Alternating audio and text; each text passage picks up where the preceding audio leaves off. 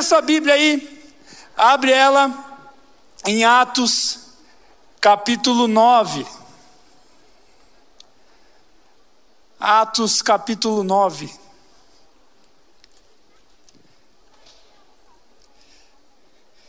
Hoje a gente vai começar uma série de mensagens nova, muito massa, e a gente vai estudar a vida do apóstolo Paulo. Olha aqui para mim. Quantos estavam no Wave aqui semana passada? Foi muito massa, né, cara? Tava lotado de gente aqui. Quem veio na igreja pela primeira vez semana passada e está voltando hoje, levanta a mão. Uma salva de palmas para esse povo bonito aí. Muito bom, cara. Sejam bem-vindos. Que Deus possa falar com vocês. E hoje a gente vai começar uma série de mensagens baseada num sentimento que eu e vários de vocês tivemos depois de ver esse templo lotado. Foi o maior culto da nossa igreja durante dois anos de pandemia, cara.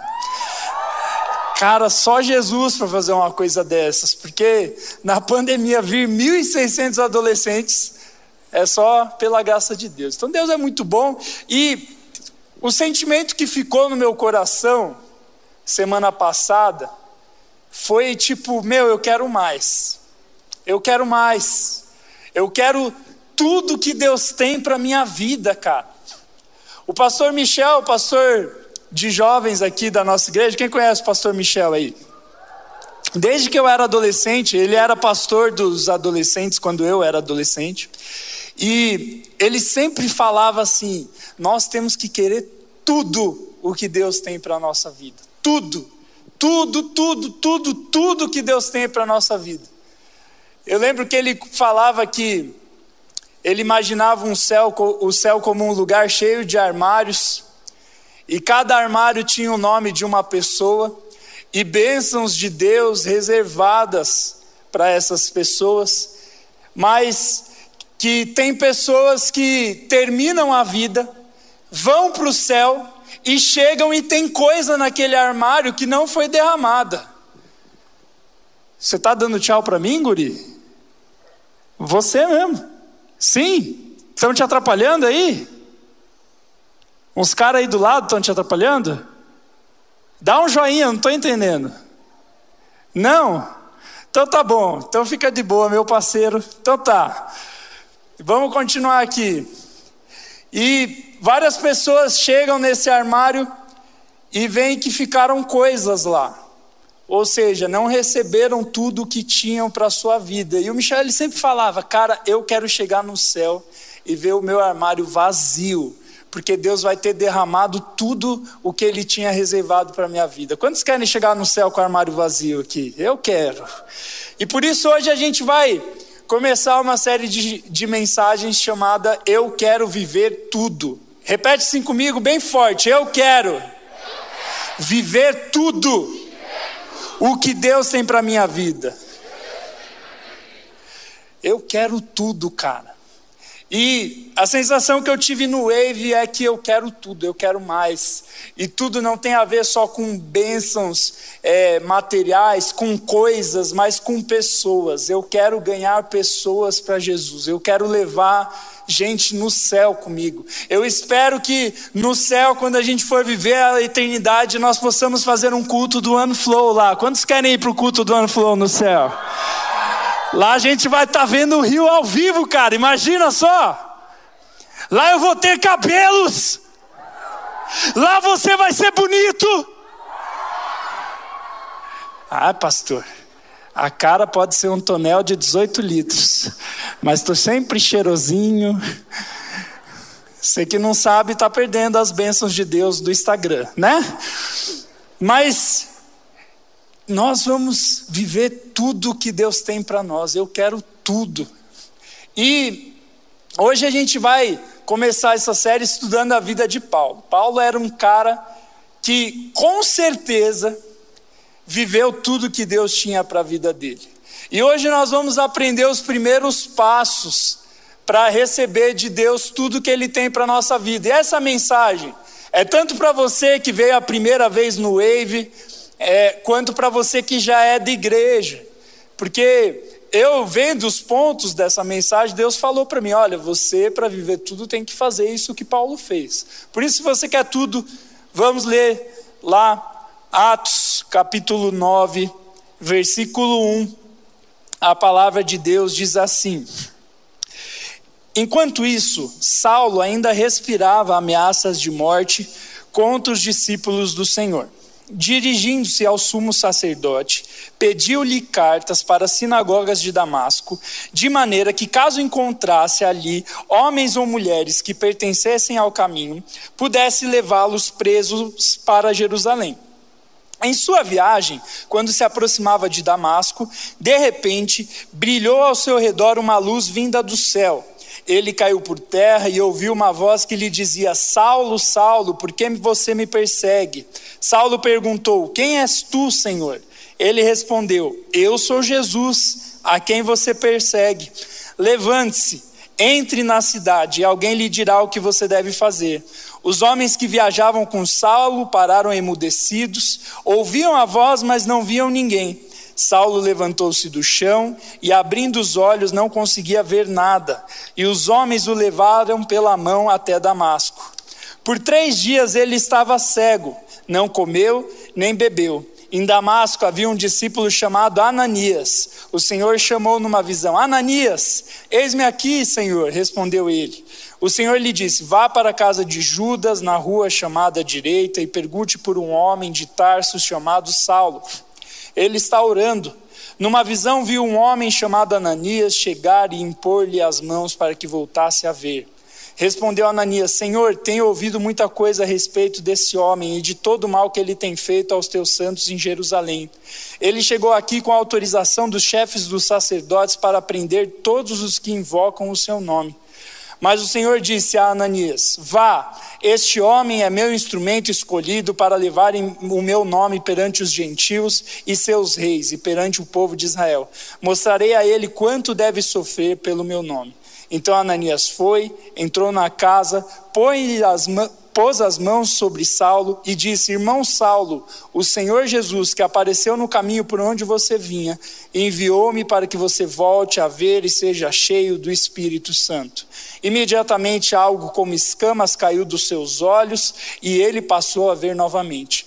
Levantando-se, foi batizado e depois de comer recuperou as forças. Saulo passou vários dias com os discípulos em Damasco. Logo começou a pregar nas sinagogas que Jesus é o Filho de Deus. Senhor, essa é a Sua palavra e que ela fale aos nossos corações, tira tudo aquilo que nos impede de ver aquilo que o Senhor quer fazer na nossa vida, em nome de Jesus. Amém. Que chique, colocaram um copo aqui. Nossa. Enfim, aqui a gente leu a história de Saulo, nós conhecemos como Paulo, a diferença é que Saulo é em hebraico, Paulo é em grego. É só essa a diferença. E aqui esse homem, ele estava perseguindo a igreja. Antes de se tornar um apóstolo super conhecido, aqui no Brasil, por ser um país antigamente de maioridade católica, é conhecido como São Paulo né? Esse cara conhecido antes de se tornar um apóstolo, um homem de Deus, ele era perseguidor da igreja. A gente leu ali no início do texto que Paulo estava respirando ameaças ao povo de Deus. E nesse tempo, Paulo estava pedindo para o chefe dos sacerdotes, Paulo era judeu, e ele estava pedindo para os sacerdotes judeus uma carta que autorizasse ele a prender todas as pessoas que fossem cristãs. Só que Paulo não era qualquer judeu.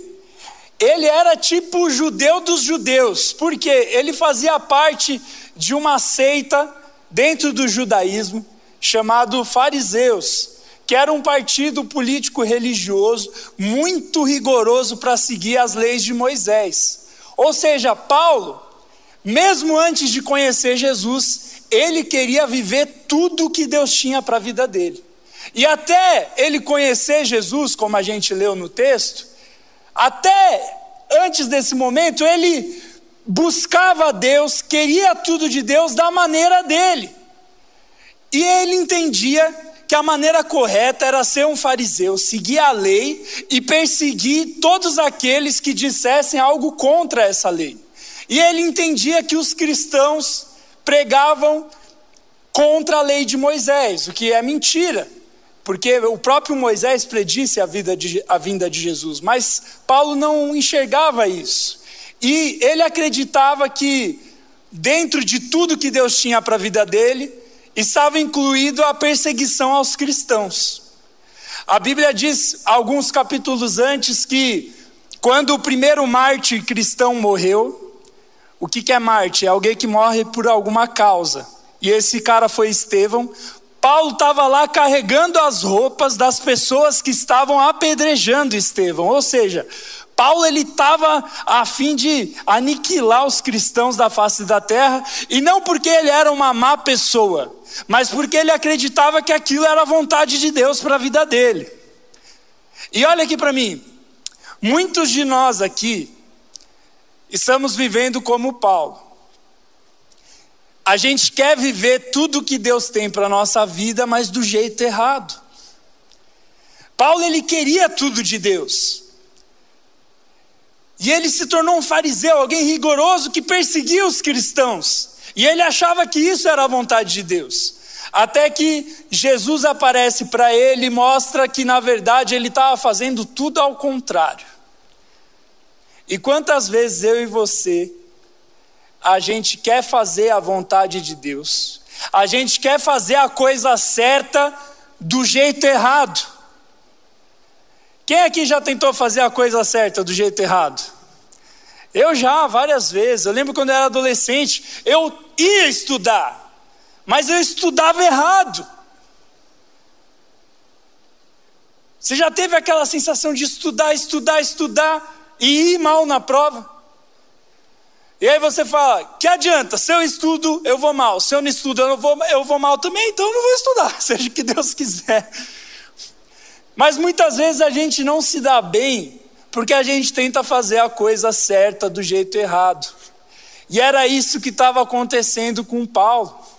Até que um dia, quando ele estava indo para mais uma perseguição aos cristãos, no meio do caminho da cidade que ele estava indo, aparece Jesus para ele. A Bíblia diz que veio uma luz muito forte e que os homens que estavam junto com Paulo conseguiam ouvir a voz, mas não entendiam, e aquela voz teve um diálogo com Paulo. Fala assim: Saulo, Saulo, por que você me persegue? E aí ele fala: Quem és tu, Senhor? Aí ele fala: Eu sou Jesus, aquele que você persegue. E a partir dali, Jesus começa a trabalhar na vida de Paulo para que ele realmente pudesse viver o que Deus tinha para a vida dele. E a primeira coisa que a gente aprende com essa história, para aqueles que querem viver tudo o que Deus tem para a nossa vida, é que nós não devemos resistir ao Senhor. Olha para quem está do seu lado aí. Fala, não resista ao Senhor. Mas fala que nem gente que você não está no velório. Não resista ao Senhor. É isso aí. Por que isso? A gente vai ler no versículo 3 e 4 que, que Jesus falou: Saulo, por que você me persegue? Mas em Atos 26, 14, não precisa abrir, quando Saulo vai contar a mesma história, ele fala assim: Todos caímos por terra, então ouvi uma voz que me dizia, em aramaico: Saulo, Saulo, por que você está me perseguindo? Resistir ao aguilhão só lhe trará dor. Guarda essa frase. Jesus olhou para Saulo e falou: Resistir ao aguilhão só lhe trará dor. O que Jesus estava falando? Aguilhão era um espeto de ferro usado pelos criadores de gado para guiarem os bois. Só que imagina, gente, guiar boi.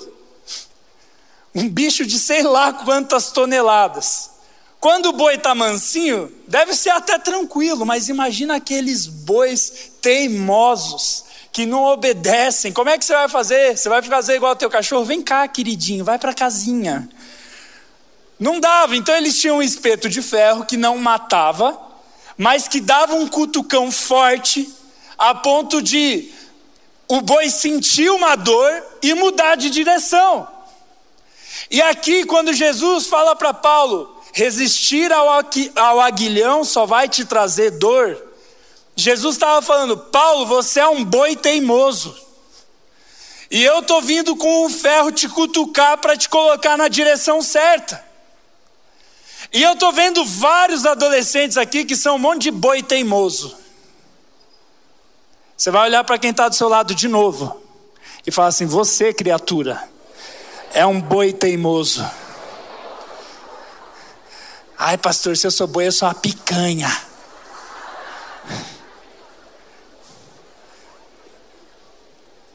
Porque assim como um boi teimoso, Jesus estava tentando levar Paulo para o lugar correto, porque Jesus gostava de Paulo. Ele via a sinceridade de Paulo em querer buscar Deus. Ele queria tanto buscar Deus que ele estava até matando por isso.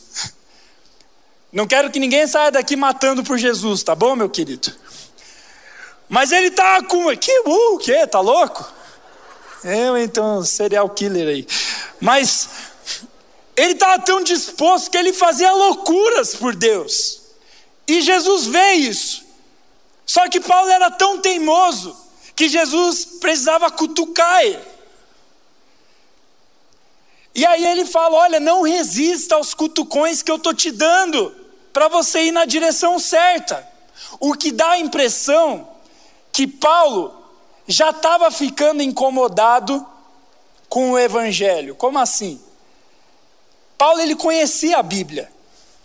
E quando ele viu aqueles homens pregando sobre Jesus e falando que Jesus cumpria tudo o que a lei de Moisés que Paulo seguia, quando eles viam que Jesus cumpria tudo aquilo, Paulo ficava incomodado. Como assim, cara? É esse cara.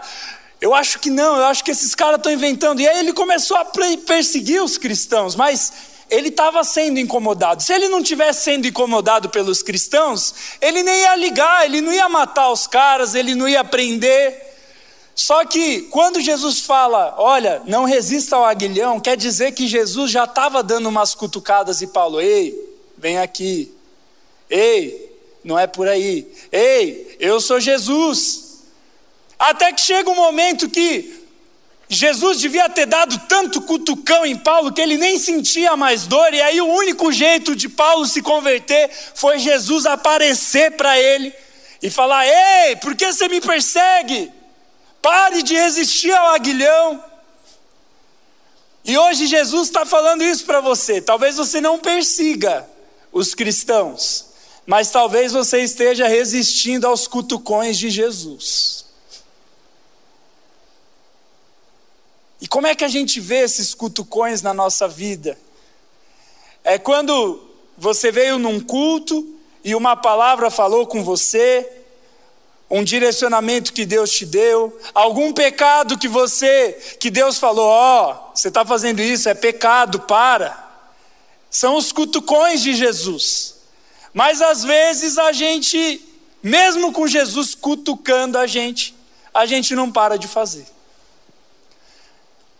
Jesus fala: obedeça aos seus pais. Você não obedece. Jesus fala: ame o seu próximo. Você fala mal do seu próximo. Jesus vai falando várias coisas, vai te cutucando, te cutucando, e você vai resistindo, resistindo. Cara, deixa eu te dizer uma coisa: você quer viver tudo que Jesus tem para sua vida? Quem quer viver? Eu quero. Para de resistir. Jesus falou para mim isso hoje. Eu sou um boi teimoso, cara. Eu sou teimoso, cara. Teimoso, teimoso. E tem coisas que Jesus me mostrou essa semana que Ele quer derramar na minha vida, e mesmo sendo crente há vários anos, Ele falou: Mas você é um boi teimoso, às vezes eu tenho que te dar uns cutucão para você fazer o que eu estou mandando. Mas a gente fica resistindo às mudanças. Deixa eu te dizer uma coisa: para de resistir às mudanças que Jesus quer fazer na sua vida. Tem gente aqui que está andando com um monte de mau elemento. Você não precisa saber eh, ser crente para saber que uma pessoa é um mau elemento, é ou não é? E eu não estou falando de ladrão, não, porque senão todo corintiano ia ser um mau elemento. Eu sou corintiano, tá? Enfim. E eu estou falando daquele cara que te afasta de Deus. Tem um monte de mau elemento aqui que só vem para ver menina, só para ver menino. É, seu boi teimoso. Você tem que vir na igreja para buscar Deus, rapaz.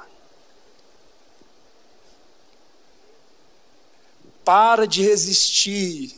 Para de resistir. Você que é crente faz tempo, tem um monte de pai e mãe aqui, para de resistir às coisas que Deus te fala para fazer. Se nós queremos viver tudo que Deus tem para a nossa vida, nós precisamos parar de resistir às mudanças que Deus tem para nós. Eu lembro, eu já contei algumas vezes essa história.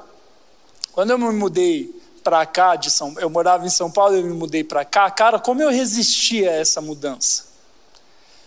Eu vim para cá e falei, meu Deus, eu vim para o mato, as pessoas falam leite.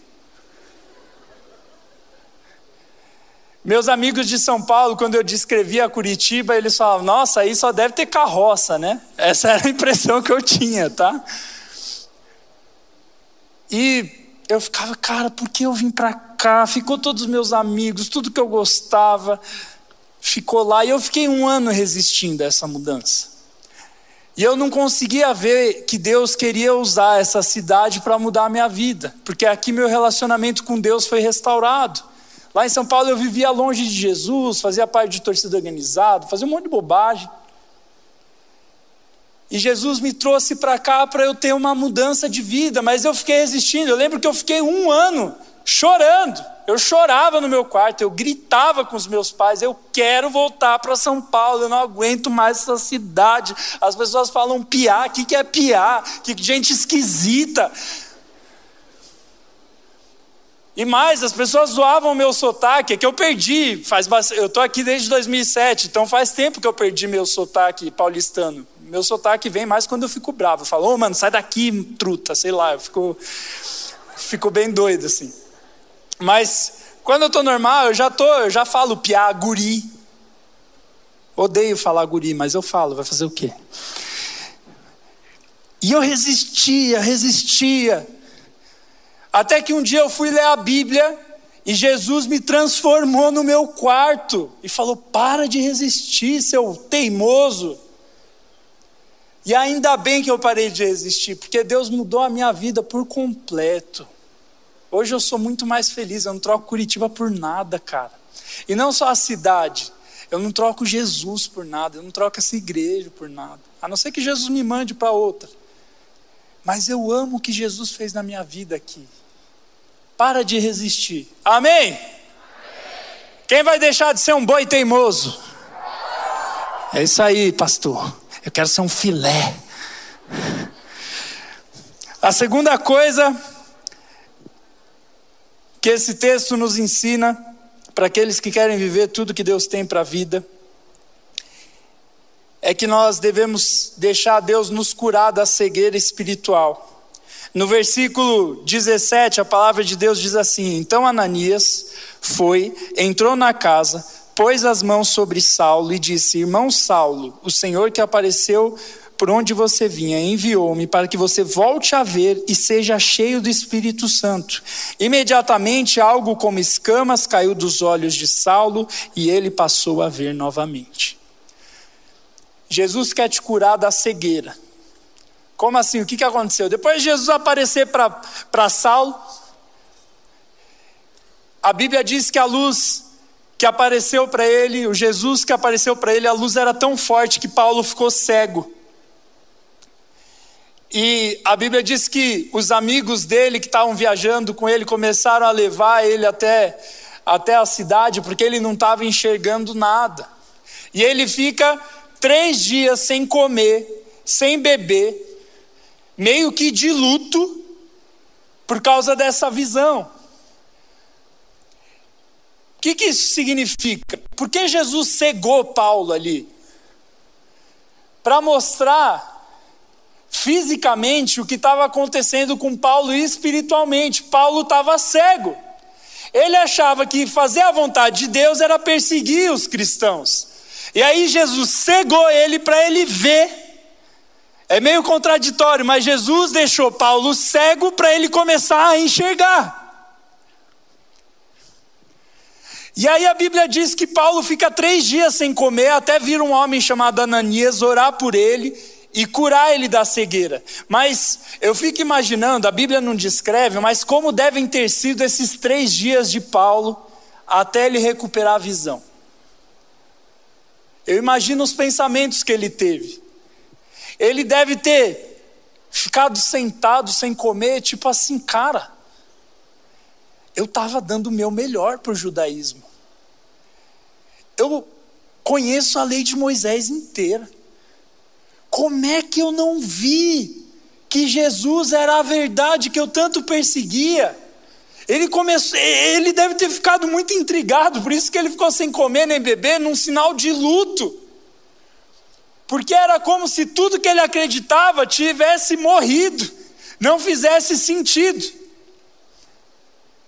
E na verdade, Jesus depois vai dando sentido para tudo que ele acreditava, mas naquele momento ele deve ter ficado sem chão, porque ele ficou, cara, eu desperdicei tanto tempo da minha vida, tentando fazer a coisa certa do jeito errado. Até que vem um homem e fala: Olha, Jesus me mandou para te curar. E aí vai lá e Saulo recupera a visão e depois começa a aprender sobre Jesus. Mas ali ele não recupera só a visão física, ele recupera a visão espiritual. Porque ele começa a entender quem era Jesus. E sabe, gente, tem um monte de cego aqui. Que não consegue perceber o que Deus está fazendo. E quantas vezes eu já me senti cego espiritualmente? E aí Jesus tem que vir e cutucar a gente e curar a gente da cegueira, para a gente enxergar o que Deus está fazendo na nossa vida. Eu gosto muito dos filmes da Marvel. Quem gosta dos filmes da Marvel aqui? Eu gosto muito. E tem um filme que eu gosto, que é o do Doutor Estranho. Quantos já assistiram o Doutor Estranho? É muito bom. Para você que não assistiu, eu vou contar, e para você que já assistiu, eu vou relembrar. A história dele me lembra muito a história de Paulo. O Doutor Estranho era um médico, cirurgião famoso, egocêntrico, se achava, era milionário e tratava alguns médicos que trabalhavam com ele mal, porque ele se achava o cara, ele se achava os melhor, o melhor dos melhores e realmente ele era muito bom.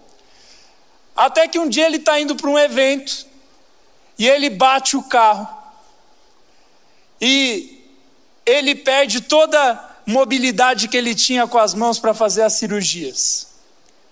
E ele fazia as cirurgias na, no cérebro, coisa difícil, que precisava de muita precisão e firmeza com as mãos. E ali ele perde aquele tato todo que ele tinha. E ele fica indignado e começa a ir para um monte de médico, pagar caro para ver se ele consertava a mão dele, até um dia que a medicina normal não salva a vida dele, não traz a vida dele de volta, e ele decide ir lá para os lados orientais, que tem sempre umas coisas esquisitas, né? E aí ele vai lá e descobre as artes místicas e ali os olhos espirituais dele são abertos e ele enxerga que o mundo era bem maior do que ele, ele enxerga o multiverso, não é isso? A existência de vários universos e que ele tinha que proteger o universo. Enfim, é uma loucura, bem legal o filme. Mas o que eu gosto é que ele teve que abrir mão de todo o egocentrismo dele. Ele teve que parar de ser um boi teimoso para enxergar a vida de uma maneira diferente, melhor e tratar melhor as pessoas, cuidar das pessoas e proteger o mundo. Olha só, é quase crente o filme. Dá para fazer um apelo no final. Quantos querem aceitar Jesus? E muitas vezes nós somos assim.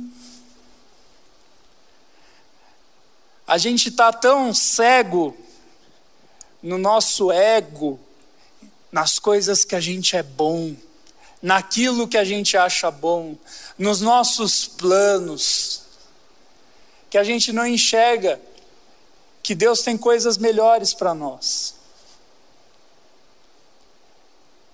E a Bíblia trata isso como cegueira espiritual. Tem gente que acha que não precisa de Jesus. Na verdade, tem gente que acha que quase Jesus precisa dele. O que seria de mim sem essa igreja? Quer dizer, o que seria dessa igreja sem mim, né? Falei ao contrário.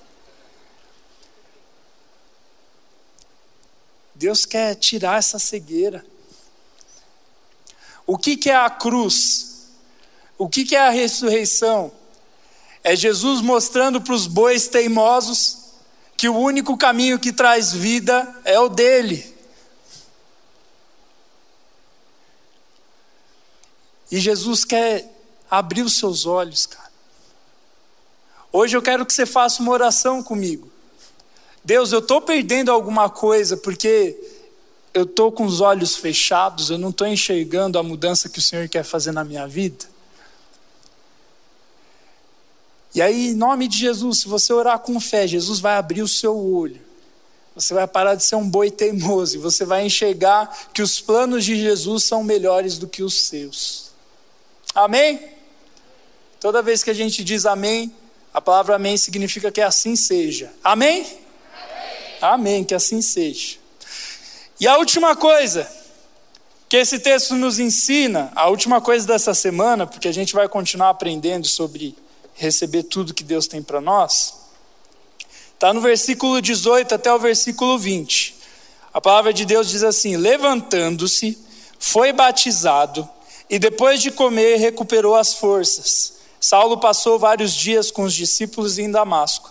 Logo começou a pregar nas sinagogas que Jesus é o Filho de Deus. A Bíblia diz que ele se levanta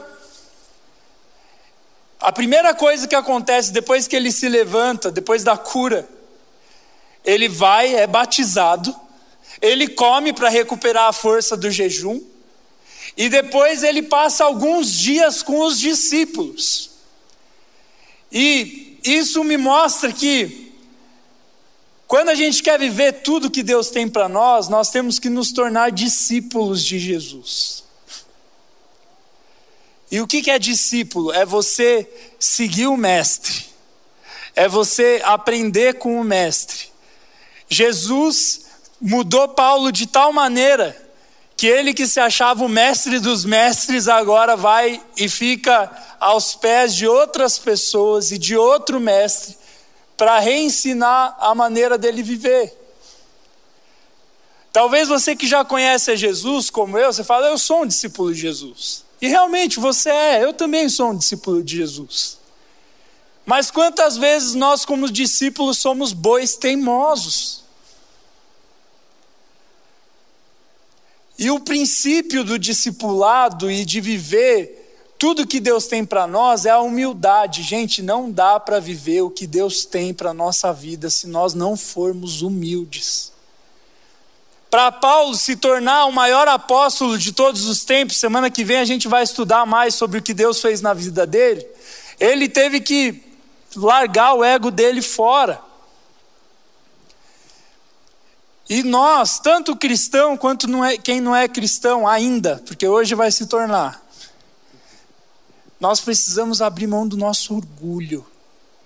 A gente sabe demais. A gente é bom demais. Até nas nossas brincadeiras. A gente vai falar: "Nossa, cara, você é demais". Qual que é a reação? Eu sei. Verdade. A gente é muito egocêntrico, cara. E se a gente quer viver tudo que Deus tem, a gente tem que parar de ser orgulhoso. Ai, mas eu não sou orgulhoso. Eu não fico falando para os outros que eu sou melhor do que eles. Mas o orgulho não, é só, não aparece só assim. O orgulho aparece na hora que você vai ensinar a sua mãe a mexer no Instagram.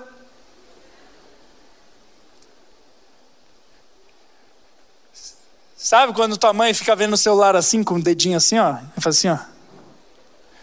Ou quando seu pai põe um óculos e faz assim, ó. Sabe o que faz o óculos assim? Ele fala, filho, como é que faz? Ai, como é que você não sabe? Falou aí, o reizão da tecnologia. Quando tira uma nota boa, desfila. Quanto você tirou? Cinco? Ah, tirei nove e meio, foi mal.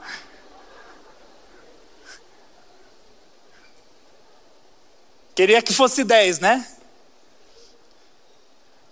Nessas pequenas coisas a gente vai mostrando de quem a gente é discípulo.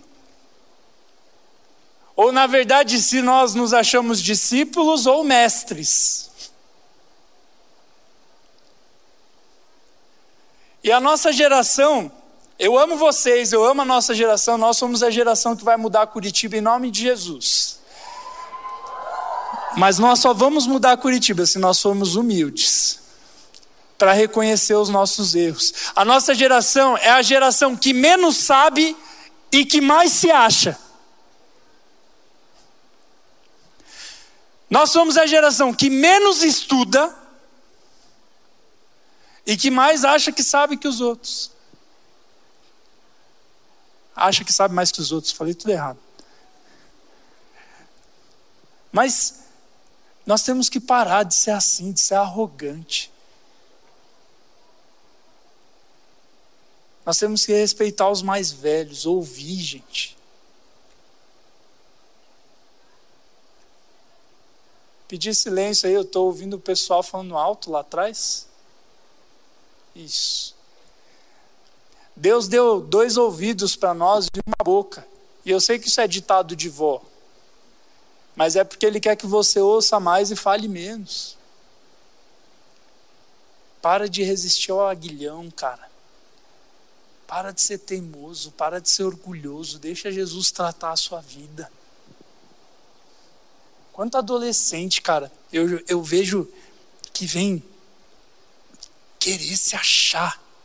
Eu lembro uma vez que eu estava no, nos juniores, agora é up, os pré-adolescentes, e na época eles tinham um crachazinho de identificação. Hoje é uma etiqueta, né? Mas na época era um crachá que ficava um com a criança e o outro com, com, o, com o pai.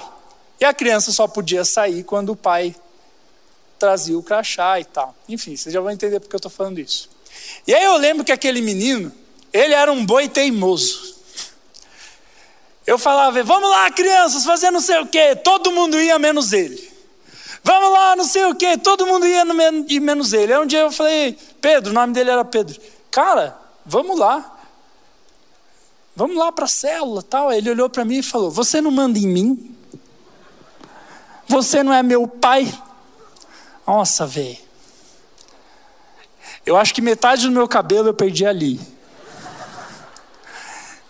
Eu respirei fundo e falei: quando seu pai assinou o termo desse crachá, ele disse que das nove ao meio-dia eu sou o seu responsável. Então você tem que me obedecer. Aí ele ficou assim e foi andando. Que lindo, né? Pimenta dos olhos no olho do outro é refresco, né? Mas você que bateu palma, eu estou falando de você, criatura. Boi teimoso.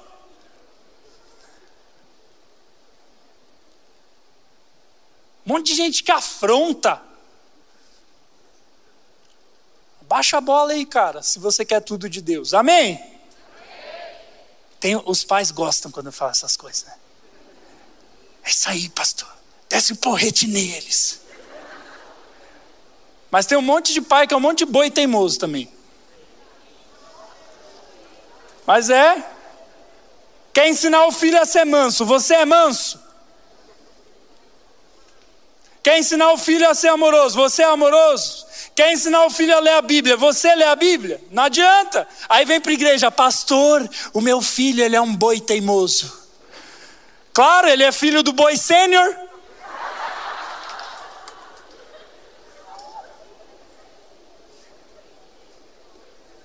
Se nós queremos ser discípulos de Jesus, nós temos que abrir mão do nosso orgulho e nos curvar diante do Mestre. Amém? Nós temos aqui uma linha de ensino chamada discipulado. Quantos já fizeram discipulado aqui?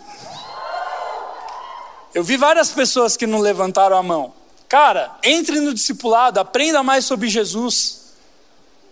Como que funciona o discipulado? Alguém mais velho na fé do que você vai lá e te ensina mais sobre a Bíblia. Ah, é um adulto, pastor. Não, é outro adolescente. Ai, pastor, mas não, eu preciso de um adulto para me ensinar. Boi teimoso. Claro que tem coisas que precisam ser um adulto para tratar, por isso que a gente tem o pessoal de colete azul, os adultos de colete azul, porque agora tem adolescente de colete azul também. Mas você precisa parar para ouvir, para aprender. Entra no discipulado, cara. Entra numa célula. Célula é um pequeno grupo que se reúne toda quinta, toda sexta e alguns outros dias da semana para aprender mais sobre Jesus. Quantos participam de uma célula? Tem boi teimoso aí com a mão abaixada, meu irmão. Ah, eu não preciso de célula. Ou na pandemia, não, não precisa ir na igreja. Eu faço devocional sozinho, já le... Cara, para de se achar, para de ser boi teimoso, vai lá na célula aprender mais sobre Jesus, aprender uns com os outros.